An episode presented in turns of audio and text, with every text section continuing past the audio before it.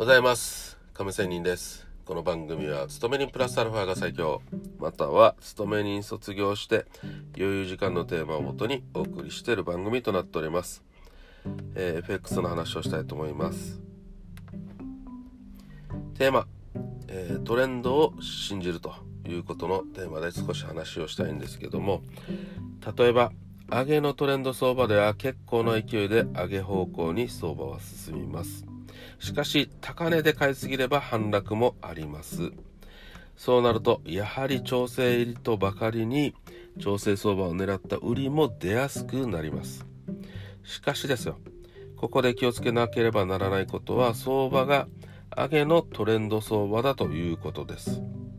上げの相場トレンドでは順張り方向であるトレンド方向へは大いに上がります。一方調整方向である下げの方向へは値幅も限定的でかつ時間的にも短期間で終わる傾向にあります。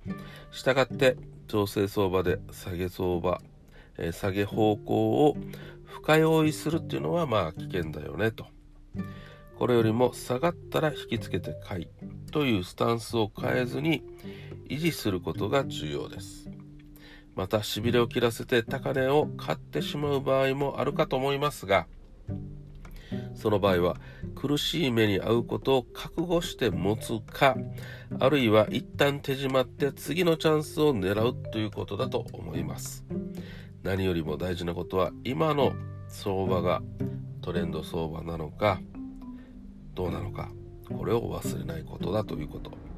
順張りであれば窮地を出してフェーバー有利な方向にポジションを持っていくことはかなりの確率で可能です。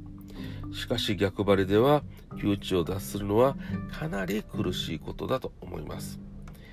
今の相場がトレンドであることは忘れないということは、えー、覚えておきましょう。それでは今日も良い一日を。See you!